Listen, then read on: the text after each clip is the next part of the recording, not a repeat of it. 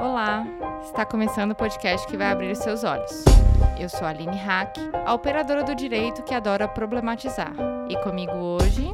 Sou a Camila Galete, sou mestra e doutoranda em Sociologia pela Universidade de Brasília e tenho estudado a relação das mulheres com a cidade. E também.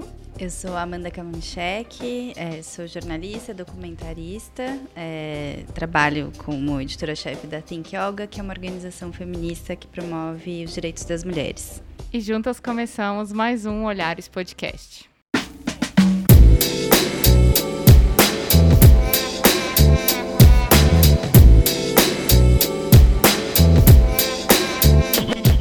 Antes de começar esse episódio, eu queria dar um recadinho rápido.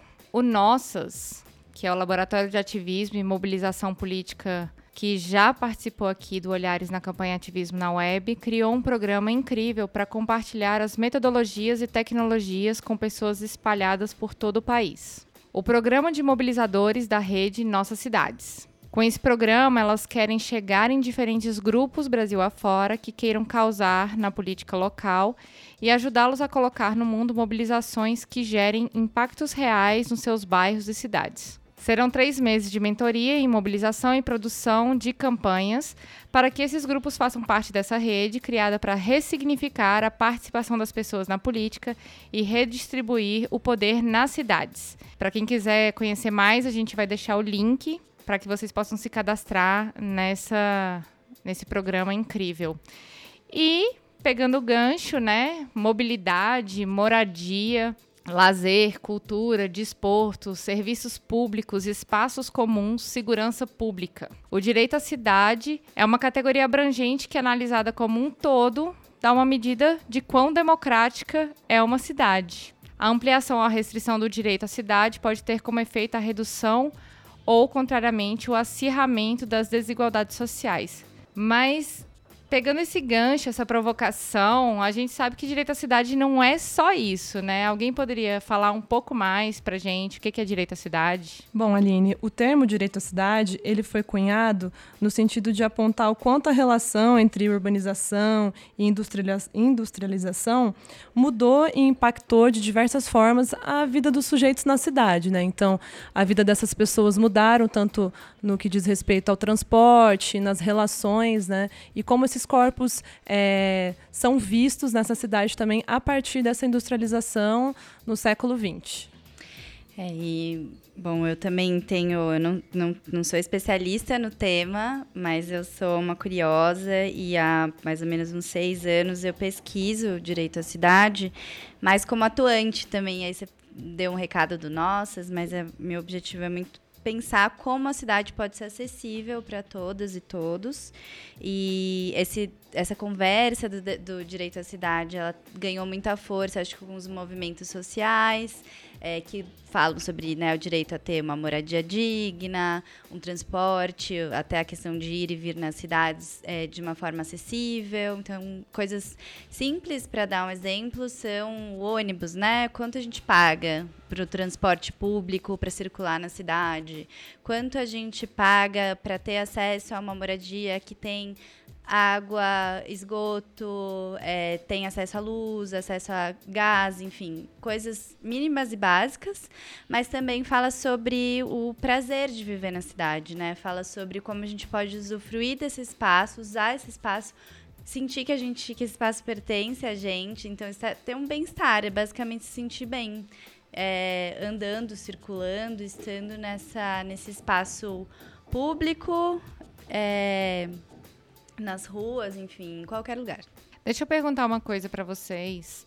É, o direito à cidade, ele também tem a ver com a parte rural? Teria direito à parte urbana e rural também? Ou não, assim? É, não tem a ver porque a partir do processo de industrialização, dessas novas relações com a cidade, o que, o que era tido no, no campo não é que é desconsiderado, mas são novas articulações, né? Que envolvem a cidade, é, as indústrias, enfim, é um novo momento. E aí, em complemento, né, o que a gente tem, que é o, tem um Estatuto da Cidade, que é de 2001, e ele fala, direito à cidade, ele aparece como essa garantia, né, do, do direito às cidades, quando a gente fala sobre a questão rural, não é bem a rural, mas assim, como promover cidades sustentáveis, o direito à terra urbana, à moradia, ao saneamento ambiental, à infraestrutura urbana, ao transporte e aos serviços públicos e trabalho e lazer para as presentes e futuras gerações.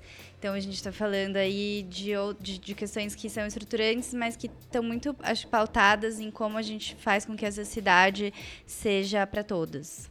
É, é como o Lefebvre, que foi o filósofo que cunhou esse termo, né, esse programa teórico, ele fala é, de forma bem resumida que seria como se as cidades é, servissem para as pessoas e não para o capital. Né? Então, assim, quando a Amanda coloca esse direito de ir e vir, é, essa relação com o transporte público, né, isso vai cada vez mais é, fazendo com que eh, as pessoas não circulem na cidade, né? Então, assim, as pessoas passam a circular na cidade só em horário de trabalho, elas não vivenciam a cidade, elas não usufruem, né, dos parques, elas não fazem atividades para além do trabalho, né, para além do capital nesse espaço público.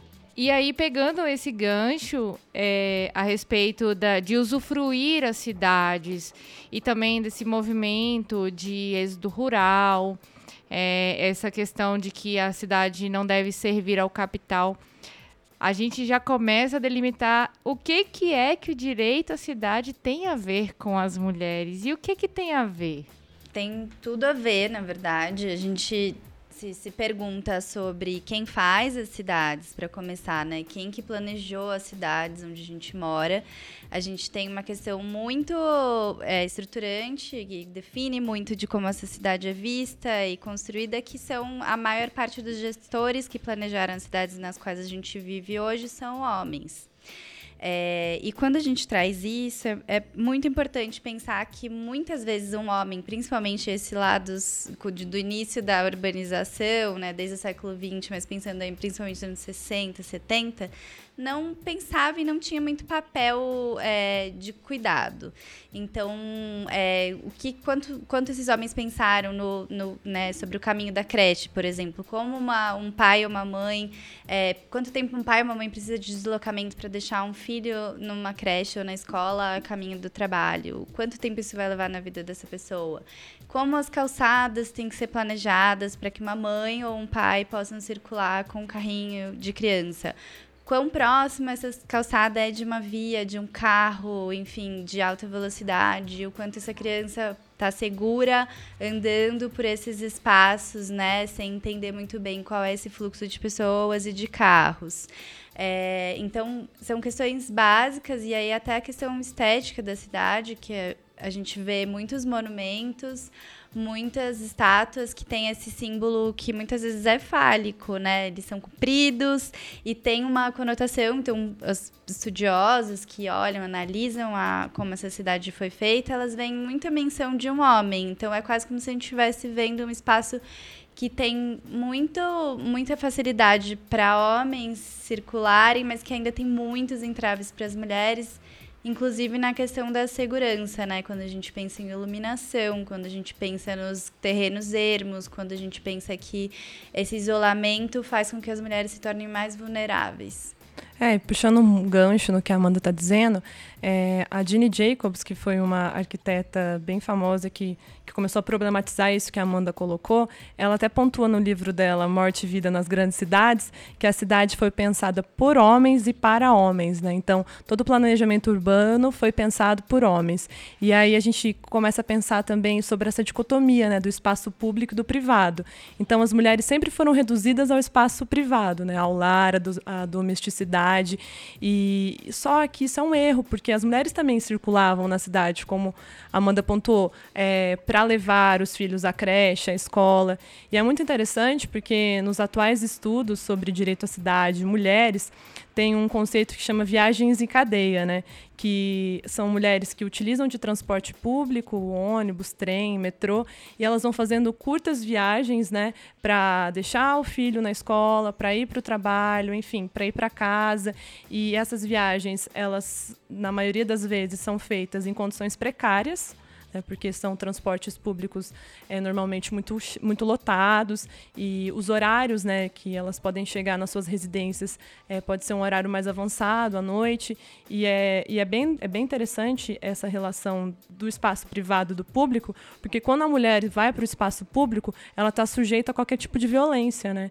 E principalmente as mulheres que não dispõem de, de carros, enfim, de transporte é, de condições. Né? Então a gente percebe que há um recorte de classe muito candente nessa, nessa discussão. Né? Que mulheres são essas? Né?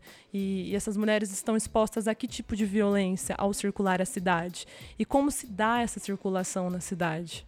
Ah, e eu também estava pensando em uma outra coisa, né? Que normalmente mulheres que precisam de transporte público estão nas, nas partes onde a cidade não chega, né? Então, que nem a Amanda falou, né? De pensar que uma camada da população não tem acesso a saneamento básico, a água, e políticas para a cidade, né, para que a pessoa tenha uma vida é, saudável, tenha acesso a, a, essas políticas e ao mesmo tempo é difícil para essa pessoa chegar aos centros da cidade, né?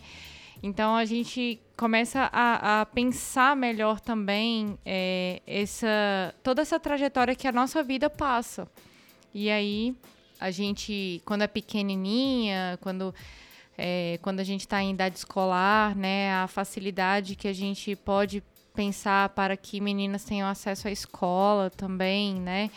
E como essas escolas são pensadas, porque isso tudo também é pensado pelos gestores. É, eu tenho eu tenho me interessado muito pela questão também de, do debate da, das pessoas com deficiência né, em relação à mobilidade, né? É, e eu tenho observado isso até mesmo no próprio lugar que eu moro.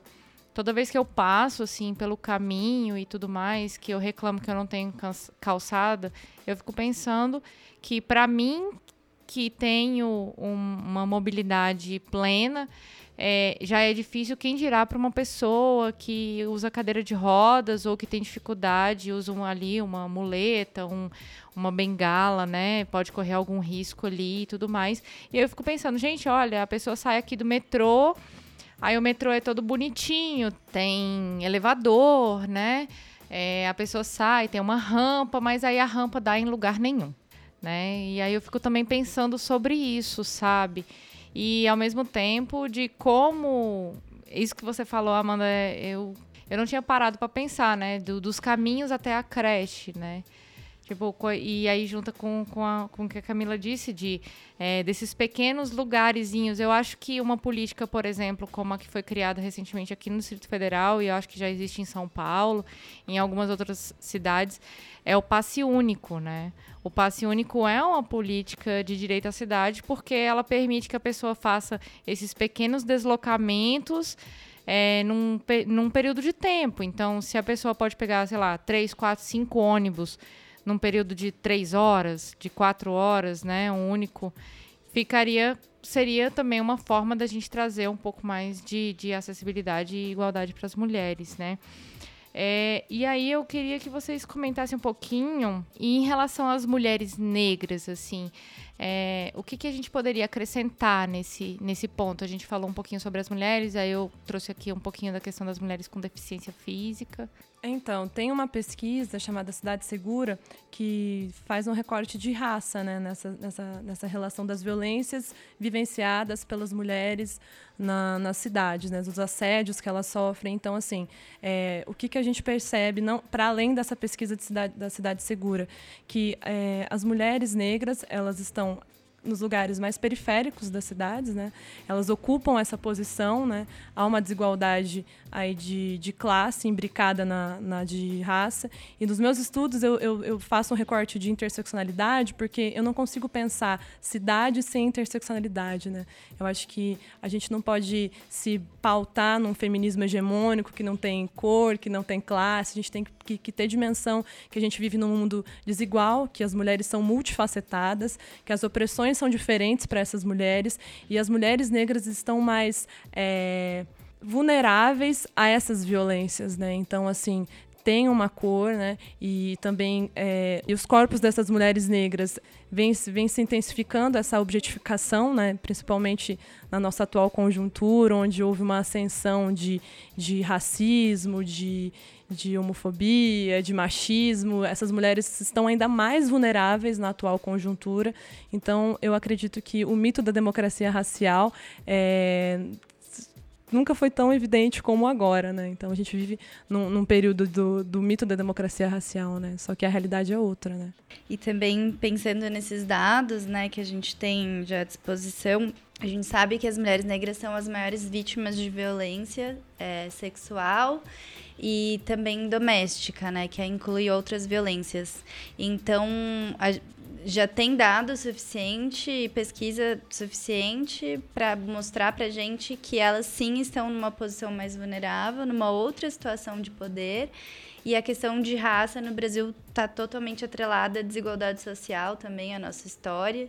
É, então, a gente vê ainda um número muito maior de, de mulheres negras com muito menos acesso a esse direito, né? E as mulheres negras, feministas também têm sido as protagonistas num debate muito interessante que é o do bem viver. Então, a gente fala do direito à cidade, o bem viver é um outro conceito que está muito conectado com o direito à cidade, mas que fala justamente disso, né? Não é apenas é, estar segura e garantir os direitos básicos, é e além disso, é garantir qualidade de vida, é garantir é, é, essa prazer e esse bem-estar dentro da cidade nas esferas. Então, a gente fala muito no, nas, também o quanto os homens estão ocupando espaços, né? Muitas vezes a quadra de futebol é, da casa, ou as praças, os bares, os espaços públicos. Quando a gente olha e anda pela cidade, a gente vê muitos homens, mas a gente vê ainda menos mulheres negras aproveitando, vivenciando esse, os mínimos e poucos espaços que a gente tem é, para aproveitar na cidade. Então essa questão está muito ligada ao trabalho, então ainda existe uma, uma maioria de população negra que vive nessas áreas periféricas e que muitas vezes o deslocamento delas pela cidade está muito conectado ao trabalho e não ao lazer, né? É, então é um avanço importante pensar nisso, pensar nessa ocupação do espaço e também pensar em como não apenas trazer para um polo, um centro só, mas o que são as cidades, eu acho que se formam dentro das cidades, né? Então tem muitas áreas é, de periferia que, se, que são o centro dessas pessoas, né? Como que as políticas públicas precisam chegar e que Estado chegaria a esse lugar a ponto de não, não ter apenas uma cidade onde as pessoas dormem, mas também umas lugares e, e, bairros onde as pessoas se sintam bem e tenham todos esses acessos que a gente tem nos centros urbanos também, né? É, essa questão do lazer é, uma, é um ponto que se fala tão pouco, né? Porque eu, eu tive mais acesso a isso quando eu participei do Festival pela Vida das Mulheres que foi algo que, que foi, que foi é, batido ali, né? Que é, nós tínhamos que, que prover transporte para que as mulheres pudessem usufruir aquele espaço de convivência que foi criado lá no festival. Para quem acho que para quem não, não acompanhou esse festival, a gente falou um pouco dele no, no Olhares, a gente deixa o link. Mas essa questão do, do lazer e essa questão de ter acesso a essas políticas, né? Dessas políticas saírem das partes centrais também para irem para as periferias e, e eu digo nesse sentido também de lazer, né? Quando é, quando você para para pensar isso que você falou, Amanda, de que as pessoas estão se locomovendo entre as cidades, entre as cidades, na cidade é, para irem para essa. É, para irem para o trabalho, né? Você percebe o quanto que as pessoas, e aí eu digo principalmente mulheres negras e pobres, não usufruem muitas vezes nada além disso, porque às vezes essa mulher ela trabalha de manhã, de tarde, às vezes de noite, às vezes ela tem mais do que um emprego, então ela também não usufrui ali alguma atividade lúdica, algum lazer, ela não tem a oportunidade também de acompanhar o crescimento dos filhos. Eu, eu me lembro assim de uma discussão é, sobre a militarização das escolas é, recentemente com com algumas pessoas e essas pessoas estavam sustentando que a militarização das escolas seria a solução para colocar limite nas crianças, né? E aí eu falei, gente, a gente tem que pensar que alguns dos limites nascem em casa e se a gente não dá condição para que a pessoa tenha direito de criar os seus filhos, porque a gente oprime essas pessoas, a gente não oportuniza que essas crianças tenham uma educação de qualidade, né? É, e sobre isso acho que cabe ressaltar né, a questão do cuidado, né? Porque essas mulheres negras elas trabalham com cuidado, no cuidado de idosos, de crianças. Então, quando elas circulam na cidade, é sempre para suprir as necessidades dessas pessoas que elas cuidam, né? Então, assim, é, a gente as mulheres elas entram no mercado de trabalho, mas alguém faz o trabalho doméstico, o trabalho reprodutivo. E quem são essas mulheres que estão na, nas casas delas, cuidando dessas crianças, limpando, cozinhando? Majoritariamente mulheres negras. Então a gente precisa rever essa estrutura, né? A gente precisa ver é algo muito mais abrangente, né? Então é, não é só como essas mulheres negras ocupam a cidade, mas as funções que elas desempenham nas cidades, tanto no espaço privado quanto no espaço público. A gente precisa pensar cuidado. Quem cuida de quem? Sempre são mulheres, né, que estão desempenhando cuidado e mulheres negras. Exato, e o tanto que esse trabalho é desvalorizado, né? Então, não, a situação, a economia e, a, e o valor, a valorização monetária até desse, desse trabalho de cuidado não é equivalente ao que é necessário para viver nas cidades. Então, tem uma questão de valorização importantíssima desse trabalho de cuidado. É, e, ao mesmo tempo, fiquei pensando quanto é importante ouvir a população, né? Assim, se você é uma gestora, um gestor público, muitas vezes o desenho das cidades ou os serviços das cidades são feitos ali num, num gabinete, enfim, numa discussão. Não, não retiro a condição de um especialista, de um gestor de pensar a cidade, acho que ele é esse papel importante. Mas tem uma questão que é quem está vivendo no dia a dia sabe muito bem o que ela precisa, quais são as suas necessidades e pode muito bem colaborar para construir isso junto. Então, está faltando espaço para se ouvir o que as pessoas querem, o que elas gostariam de ver, porque a cidade também é delas, né? É, acho que a gente tem que entender que é, os corpos que circulam na cidade são vários, né? Então, tem corpos negros, corpos, brancos, os corpos das mulheres, nas quais a gente está falando aqui, e esses corpos não podem ser vistos como corpos estrangeiros, né? Então, é, essa relação da cidade do corpo é muito interessante, porque esse corpo precisa ser fluido na cidade, ele, ele tem que circular de maneira que seja de, tranquila, né? Seja uma maneira onde ele tenha condições de circular com, com plenitude, né? De uma forma plena.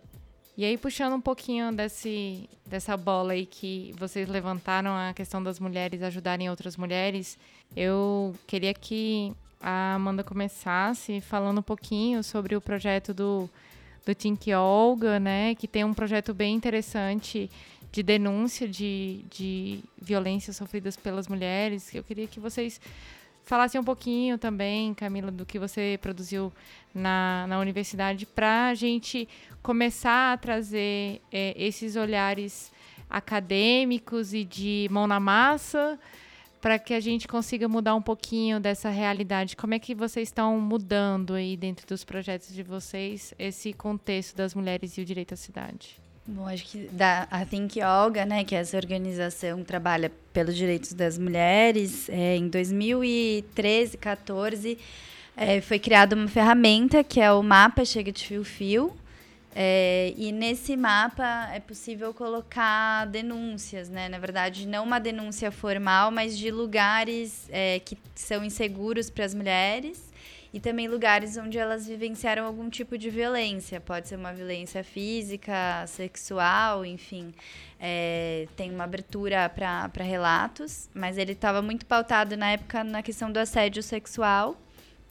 Então, você pode ir lá, o mapa é www.chegadefiofio.com.br e nesse, nesse site é possível colocar exatamente a rua, o local, o horário onde a violência aconteceu.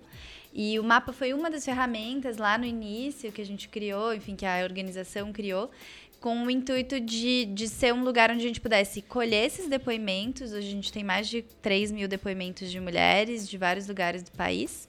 E ele mostra, né, a questões de infraestrutura, por exemplo, ah, aqui não tem iluminação adequada, aqui tem um terreno ermo, é, até lugares que acontecem onde a violência sexual acontece com muita frequência. Então, o nosso objetivo com o mapa era, assim, não só visibilizar a voz das mulheres que estavam vivendo isso, e que elas pudessem contar elas mesmas esse relato, mas também entregar para os serviços que têm que resolver essa questão, as delegacias, o Ministério Público, etc., para que eles entendam, consigam entender e mensurar. Por exemplo, nessa rua teve muitos. aconteceu de tal forma, vamos, vamos até lá. E esse mapa inspirou também algumas outras ferramentas, como o, um aplicativo que, do 180, que o Ministério das, de Políticas para as Mulheres já extinto fez, é, entre outros. Então, a nossa ideia a ideia da Olga é criar ferramentas e soluções que sejam simples, que as pessoas possam utilizar da maneira mais fácil possível, que outras pessoas possam copiar e fazer também. Então, que o governo faça e aprimore. Então, a gente tem muito essa, essa coisa de colocar no mundo e depois trazer, se funcionou, que outras pessoas façam também. É, a gente tem outras perspectivas, tem, tem uma que não é, que também está conectada com a Chega de Fio Fio, que é um documentário. Então a gente lançou, um, a gente durante cinco anos fez um filme e esse filme é o intuito, o objetivo maior dele é ser uma ferramenta de educação. Então ele já foi para para todos os estados hoje do Brasil e para muitas escolas, né? Então é, o filme explica o que é o assédio sexual e ele traz uma série de questões para que a gente pense, entenda, veja, reflita e, e que, que ele possa circular. Então, ele tem sido muito exibido em escolas, em debates em escolas, com o governo, com políticas, pensando em políticas públicas, então, para levantar a, a, a, discussão, o debate entre gestores públicos, para pensar transporte, para pensar moradia, para pensar a questão das mães na cidade. É, e também tem uma perspectiva de organização social também. Então, muitas organizações que trabalham com o direito das mulheres têm trazido o filme como uma, uma, uma forma de puxar essa conversa nas, seus, nas suas cidades. Uma coisa que me chamou muita atenção na, na, no filme, né, no documentário Chega de Fio Fio, é como vocês conseguiram incluir mulheres é, com todos os tipos de dificuldades dentro da cidade. Então, tem uma mulher que é gorda, tem uma mulher que é mãe, que é negra, tem uma mulher que é transexual. Então, é, achei interessante trazer é, os tipos de opressão sofridos por essas mulheres e como algumas sofrem vários tipos, né? Algumas sofrem apenas um ou outro. Existe um, um tipo de opressão que é o medo é, de andar em lo locais ermos, que acho que ele oprime todas as mulheres. Mas de pensar que é, um ônibus não é pensado para uma mulher gorda ou que uma mãe tem dificuldade de levar o filho na creche, que as mulheres negras que a gente já comentou aqui têm inúmeras dificuldades, não só de transporte, mas racismo dentro dos espaços, dos espaços públicos, a falta de representatividade na, na, nos monumentos urbanos, no nome das placas, no nome das ruas né? Então, da gente começar a pensar em, nesses vários tipos de opressão e, e, é claro, eu gosto sempre de dizer que nenhuma opressão é maior do que a outra, mas é importante que nós é, reconheçamos todas, a, todas as opressões existentes para que nós possamos acolher cada vez mais mulheres, né? Bom, o meu interesse né, pela temática de direito à cidade veio durante o mestrado que eu defendi em 2016, que eu estudei a Marcha das Vadias de Campinas, né? Então eu comecei a pensar por que, que o corpo coletivo feminino gera tantas tensões no espaço público, né? Então, quando essas mulheres vão às ruas é, com seus corpos pintados e fazendo performances e ocupando espaços como prefeituras, avenidas principais, o que que isso gera? Quais comentários isso gera?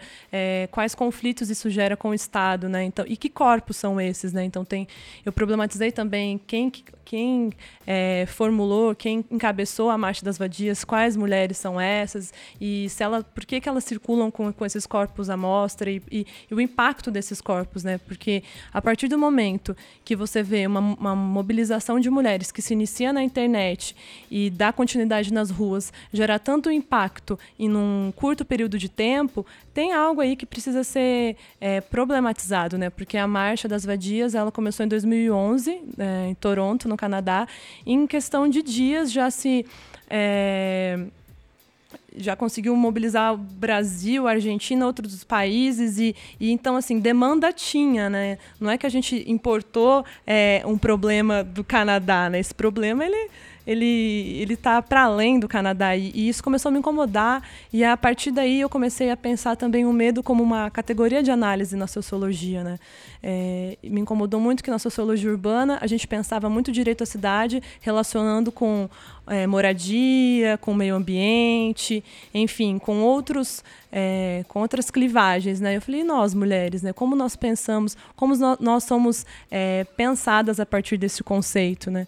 E o interessante disso tudo que foi, foi que eu que eu percebi que a partir dos anos 2000 teve um boom de manifestações de rua de cunho feminista. Né? Então, assim, a Primavera Feminista foi um marco né, para ocupação das ruas nas mais diversas temáticas. Né? Quando a gente viu Pílula Fica, Cunha Sai, é, e o quanto o cyberativismo foi importante, mas a rua foi mais importante ainda no sentido de que ela dá mais visibilidade, se a gente pensar que é, nem todos têm acesso à internet, nem to todos têm acesso às redes sociais, e quando a gente vai para a rua, é, cria outra dimensão os movimentos, né? então acredito que o movimento feminista, ele reocupou a rua. Né? A gente não pode pensar que não existia movimentação antes dos anos 2000, sempre, essas movimentações sempre foram intensas, porém com novas nuances, de novos jeitos e o impacto que isso gerou, né? É, eu, eu gosto de pensar que a importância dos nossos corpos nas ruas é de uma valia imensurável, porque é, eu me lembro de, de um episódio também do Olhares, que a gente falou sobre movimentos sociais para além do feminismo, vou deixar linkado aqui, que eu perguntei, né, porque eu sou uma, ah, eu sou uma apreciadora do movimento digital, né, eu, inclusive, é o meu objeto de, de, de pesquisa, mas é, eu me lembro de ter perguntado sobre o, o ativismo na web para uma das convidadas, eu não me lembro se foi a Marina ou a Mariana que responderam, e elas falaram: não existe movimento digital sem movimento de rua. Então, tudo bem, a gente pode utilizar é, todo um ativismo digital, toda uma estratégia, formular estratégias dentro do ambiente digital, mas o que vai fazer diferença mesmo é a gente estar lá na rua, marchando e tudo mais. E tanto é que a gente está aí. É, uma prova disso é, é a questão do, do movimento do Ele Não no ano passado, né, que foi antes das eleições, que movimentou um dos maiores é, movimentos de rua feministas no século XXI. Então, a gente analisar que a gente pode conciliar um movimento de rua com um movimento digital é muito importante e tá aí a Primavera Feminista para falar sobre isso. É, eu acho que a Primavera Feminista dá um episódio só da primavera feminista. E é bem interessante você falar isso, Alina, porque eu acho que o movimento feminista, em junção com a questão do direito à cidade, ele amplia o escopo, né? Então a gente pensa é, cidade, mulheres, só que a gente não pensa só as pautas das mulheres, né? Então quando a gente pensa um avanço de um conservadorismo, de um retrocesso, as mulheres vão para a rua para tentar barrar isso. Então assim, é, vai ampliando e, e a gente passa a compreender que pensar mulheres e cidade vai para além de questões de gênero, vai para as questões políticas, enfim, a gente tem que ocupar a cidade com as mais diversas pautas, né? E claro que, que, que, que, o nosso eixo principal é os nossos corpos, é o que nos atinge, mas nós fazemos parte, nós somos parte da sociedade, né? Nós somos parte do corpo coletivo, então a gente tem que pensar as outras temáticas ocupando a cidade. Então, o que você está querendo dizer, só para ficar um pouco mais é, claro para o ouvinte, para o ouvinte é que não basta estar na cidade, viver na cidade, morar numa casa, ir para o seu trabalho. A gente tem que ocupar outros espaços que fazem parte da gestão da cidade, como as administrações, as prefeituras, os, as câmaras é, municipais, o Congresso e a presidência, claro. É mais ou menos isso que você está dizendo, Exatamente a política. isso. É, a política ela engloba tudo, né? E se nós pautamos essas questões, é, a, a, conjuntura tem, tem chance de mudar, né? É um pouco tópico, mas há, há, possibilidade, né? A resistência ela gera mudanças, né? Então, se, se os nossos corpos vão às ruas pelas mais diversas pautas, vai ter um resultado a partir disso. Eu concordo plenamente. Acho que. E é, é disso que a gente está falando, né? A gente está falando do espaço público, de uma nova vivência, de uma nova forma de fazer e estar nessa cidade. E essa perspectiva é muito interessante mesmo da internet da rua, porque é, estudando e vendo todos os dados é, e a gente vê que existe um ciclo de violência que está muito conectado à invisibilidade das mulheres na rua. E é, isso vai se retroalimentando. Então, quanto menos mulheres na rua, mais vulneráveis elas ficam, logo elas vão se tornar mais vítimas de violência. O, o quebrar isso depende muito da nossa presença física, de estar nesses espaços, porque você não só forma, né, tem mais mulheres juntas, não, não estamos isoladas, mas também tem uma questão que é de criar essa cultura, de ver mulher na rua fazendo qualquer tipo de coisa e ver a diversidade de mulheres na rua. Isso, na verdade, nos inspira e pode inspirar depois que seja um movimento na internet, mas enfim, mas é, é as coisas se se alimentam, assim. E eu acho que só quando a gente estiver realmente ocupando esses espaços é que a gente vai ver a diferença. E o que, que, vocês acham desse movimento conservador, é, dessa ocupação das mulheres? Por exemplo, é, a criação da placa Marielle Franco, por exemplo, né? É uma coisa que eu, que eu penso, assim. Quando quando foi criada a placa Marielle Franco, e aí é, nós estamos gravando no dia 15 de março, é, então ontem completou um ano da, da morte da vereadora Marielle Franco, e tiveram várias ações, e essas ações é, também foram representadas pela exposição de placas, então fizeram vaquinhas para. É, para comprar placas, para fabricar placas. No Rio de Janeiro teve a teve a resposta né, do então candidato que quebrou a placa. Então, o que, que isso representa como um movimento de reação à ocupação das mulheres? Eu acho que isso fala diretamente com a memória, o que a gente está construindo. Então, quando você vê o nome de uma pessoa que foi importante para a história do nosso país na rua, você está lembrando cotidianamente, no seu dia a dia, que aquela pessoa existiu, que aquela pessoa construiu parte do que a gente vê hoje. E quando a gente fala de memória e cidade, isso é fundamental, porque a forma como a gente lê a cidade de hoje, a gente precisa estar tá conectada com o nosso passado também, né? E um exemplo disso da Marielle, acho que de um erro que a gente tem muito sério no nosso país, por exemplo, é olhar para a questão da ditadura, da memória das pessoas que foram esquecidas. Muitas e muitas pessoas morreram no período da ditadura militar em 64 e até hoje a gente não sabe o nome de muitas das pessoas e a gente não sabe aonde isso aconteceu. É, foi uma história extremamente violenta e, um, e algo que outros países têm feito enquanto política pública é construído museus, por exemplo, e trazida essa questão do nome é, para as cidades. É uma questão dolorida, é uma questão dolorida, mas apagar, passar uma borracha em algo que aconteceu, faz com que a gente possa cometer o mesmo erro no futuro. Então, é, eu acho fundamental essa ação, acho que é muito valiosa para que a gente lembre, porque é isso, né? Hoje a gente vive num momento que tem tanta informação.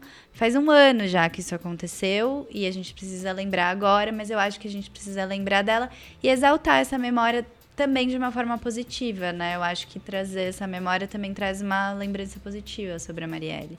E só pegando o link disso, é a importância da memória com o nome das ruas e dos lugares é, tão pertinente e pertinente até para a construção da nossa própria história e de entender como que acontecem as desigualdades, da gente não saber em determinados espaços na cidade que aquele lugar ali foi um lugar de matança, de opressão.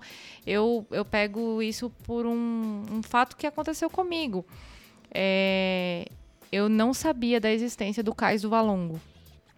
E o Cais do Valongo, para quem não sabe, é no Porto de Santos. Então, é, pensar que um lugar que hoje é considerado um dos maiores portos do Brasil foi o lugar que trouxe escravos para o Brasil e matou muitos escravos, muitos escravos morriam naquele espaço e não publicizar isso é também não publicizar todo esse percurso de opressão que justifica por que, que a sociedade está assim hoje. Né? Não trabalhar com a memória de um país e assumir o, as dificuldades e as opressões que nós so, sofremos e cometemos durante todos esses anos, é também apagar o protagonismo de pessoas importantes, e aí eu digo de homens e mulheres, né? Mas de, da importância de uma placa, por exemplo, da Marielle Franco. É, eu não sei se ela foi instalada de novo lá na Estácio, mas da gente clamar por essas representações de mulheres, sabe, dentro desses espaços. É, eu acho que, que o interessante de, dessa ação é que historicamente as nossas é, historicamente é, as nossas vivências, as nossas militâncias foram silenciadas, né? Eu gosto muito de uma historiadora chamada Michelle Perrot, que ela tem um livro chamado Minha História das Mulheres, e ela pontua que durante muito tempo as histórias das mulheres foram contadas por, por homens, né?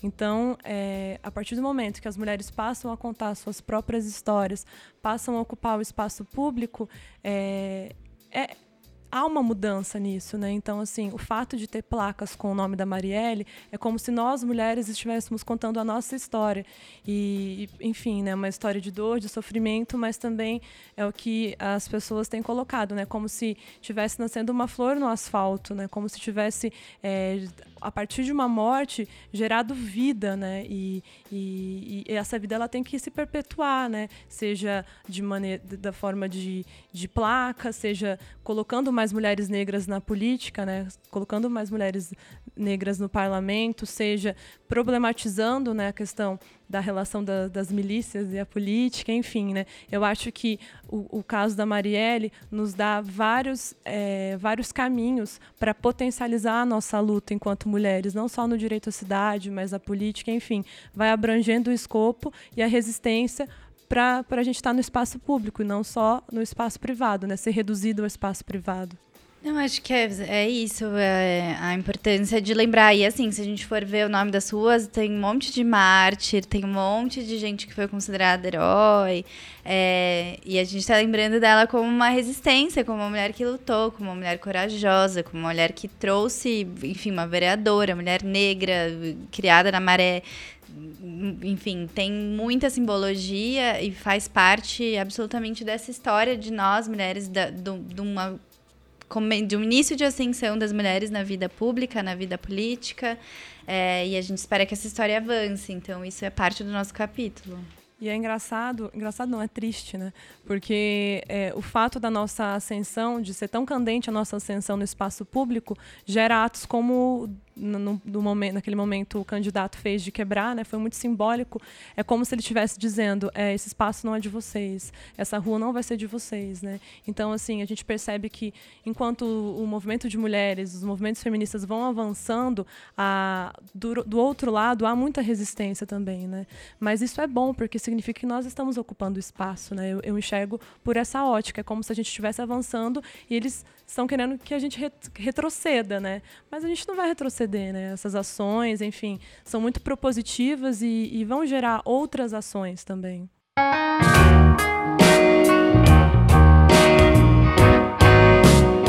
E agora vamos para o bloco do caleidoscópio. Se você chegou aqui nesse episódio pela primeira vez, esse é o bloco onde nós pedimos às nossas convidadas para que indiquem algo para vocês, ouvintes, consumirem e aprenderem um pouco mais o que é o direito à cidade, o que tem a ver com, com a questão de, do feminismo, de gênero. Começa pela Amanda.